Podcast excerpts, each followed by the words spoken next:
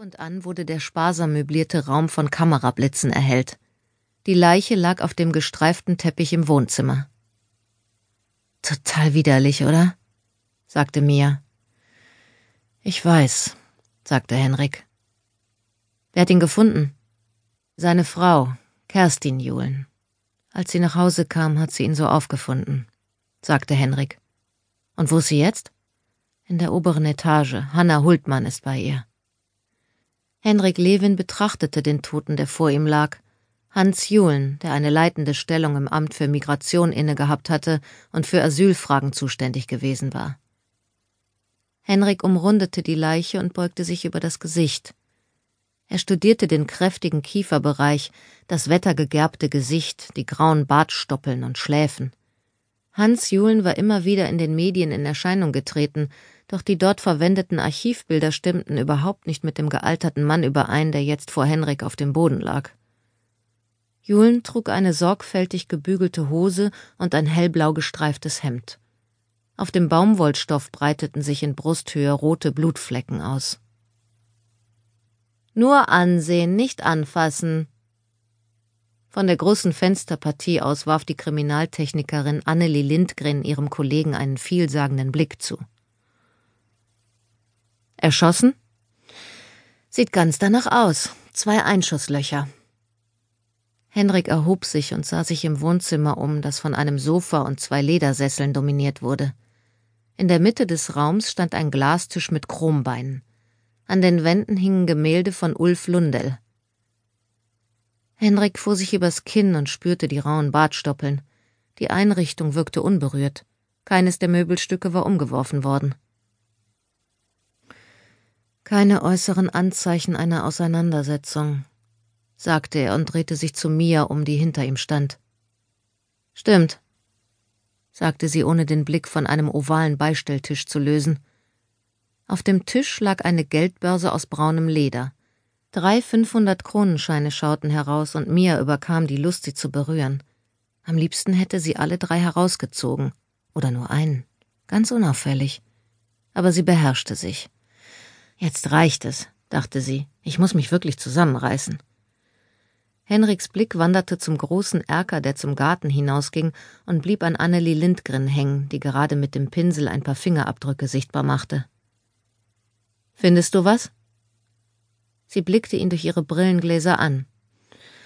Bisher noch nicht, aber laut Frau Julen stand dieses Fenster offen, als sie nach Hause kam, und ich hoffe darauf, nicht nur ihre Fingerabdrücke zu finden. Langsam und systematisch setzte Annelie ihre Arbeit fort. Henrik fuhr sich durchs Haar und wandte sich an mir.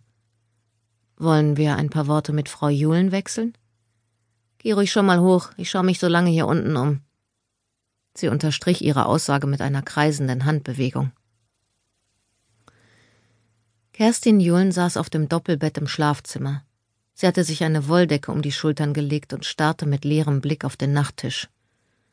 Respektvoll trat Polizeiassistentin Hanna Hultmann einen Schritt zurück und schloss die Tür hinter Henrik. Auf dem Weg nach oben hatte er sich eine hübsche kleine Person mit eleganter Kleidung vorgestellt, vor ihm saß nun eine kräftige Frau mit einem ziemlichen Taillenumfang, die ein verwaschenes T-Shirt und eine dunkle Stretch-Jeans trug, nicht gerade das, was er erwartet hatte. Ihr Gesicht war geschwollen und die Augen rot gerändert vom Weinen. Sie hatte stark blondiertes Haar und trug einen Pagenkopf. Der dunkle Haaransatz verriet, dass seit ihrem letzten Friseurbesuch einige Zeit ins Land gegangen war. Neugierig sah Henrik sich im Schlafzimmer um, musterte die Kommode und die Wand mit den Fotos. In der Mitte hing ein großes Bild, das ein glückliches Hochzeitspaar zeigte. Es war ein wenig ausgeblichen und hing offenbar schon seit vielen Jahren dort. Plötzlich wurde ihm bewusst, dass sie ihn beobachtete.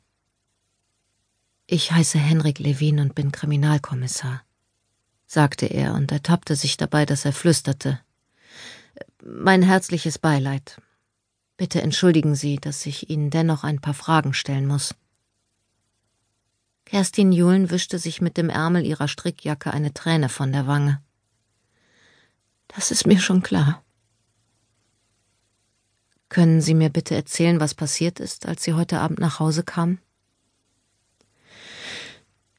Ich bin nach Hause gekommen und und Er lag einfach so da. Wissen Sie, wie spät es war? Etwa halb acht. Sind Sie sicher? Ja. Als Sie hereinkamen, war da noch jemand anders im Haus? Nein.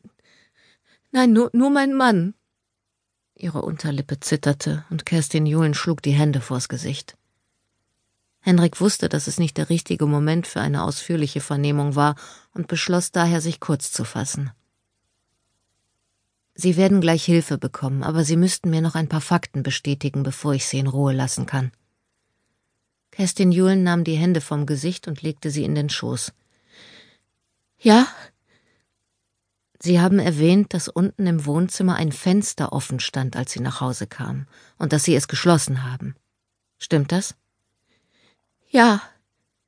Ihnen ist draußen vor dem Fenster nichts Bemerkenswertes aufgefallen, als Sie es zugemacht haben. Nein. Nein. Kerstin Julen sah aus dem Schlafzimmerfenster. Henrik schob die Hände in die Hosentaschen und dachte eine Weile nach. Gut. Eine letzte Frage noch. Wollen Sie, dass ich jemanden anrufe? Eine Freundin? Jemanden aus der Verwandtschaft? Haben Sie Kinder? Sie sah auf ihre zitternden Hände.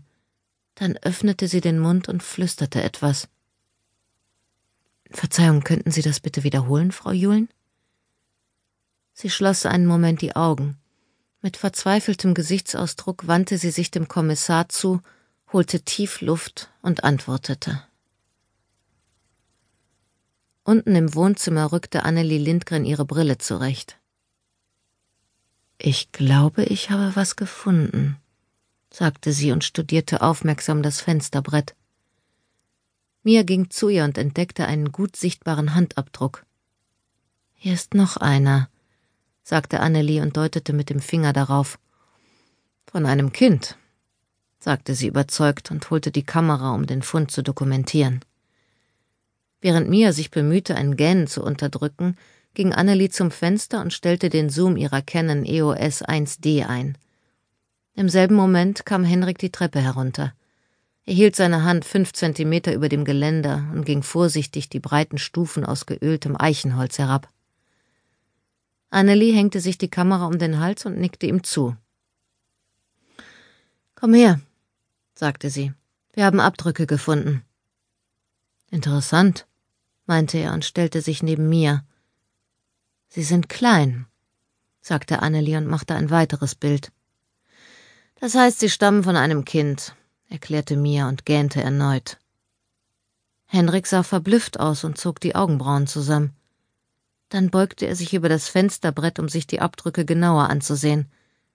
Eine Weile stand er so da, betrachtete die Linien, die ein geordnetes Muster ergaben, ein einzigartiges Muster von einer kleinen Hand. Seltsam, murmelte er und richtete sich wieder auf. Er dachte nach, kam aber zum selben Schluss wie eben. Das ist wirklich seltsam, wiederholte er, diesmal lauter. Warum ist das seltsam? fragte Mia. Hendrik sah sie an, bevor er antwortete Sie haben gar keine Kinder. Montag, den 16. April. Der Prozess war vorbei und Staatsanwältin Jana Berzelius war mit dem Ergebnis zufrieden. Schon im Vorfeld war sie fest davon überzeugt gewesen, dass der Angeklagte wegen gefährlicher Körperverletzung würde verurteilt werden. Er hatte seine Schwester getreten, bis sie bewusstlos war, und das vor den Augen ihres vierjährigen Kindes. Anschließend hatte er sie in der Wohnung ihrem Schicksal überlassen. Dass es um kulturell motivierte Gewalt im Namen der Familienehre ging, stand außer Zweifel. Dennoch war Rechtsanwalt Peter Ramstedt unangenehm berührt gewesen, als das Urteil verkündet wurde. Jana nickte ihm kurz zu, bevor sie den Gerichtssaal verließ. Sie wollte das Urteil mit niemandem diskutieren, insbesondere nicht mit den Reportern, die schon mit ihren Kameras und Mikrofonen vor dem Gebäude des Landgerichts warteten. Stattdessen lenkte sie ihre Schritte in Richtung Notausgang und drückte die weiße Brandschutztür auf. Rasch lief sie die Treppe hinunter und warf einen Blick auf die Uhr, die 11.35 Uhr anzeigte. Die Journalisten zu meiden war für sie inzwischen schon zur Gewohnheit geworden.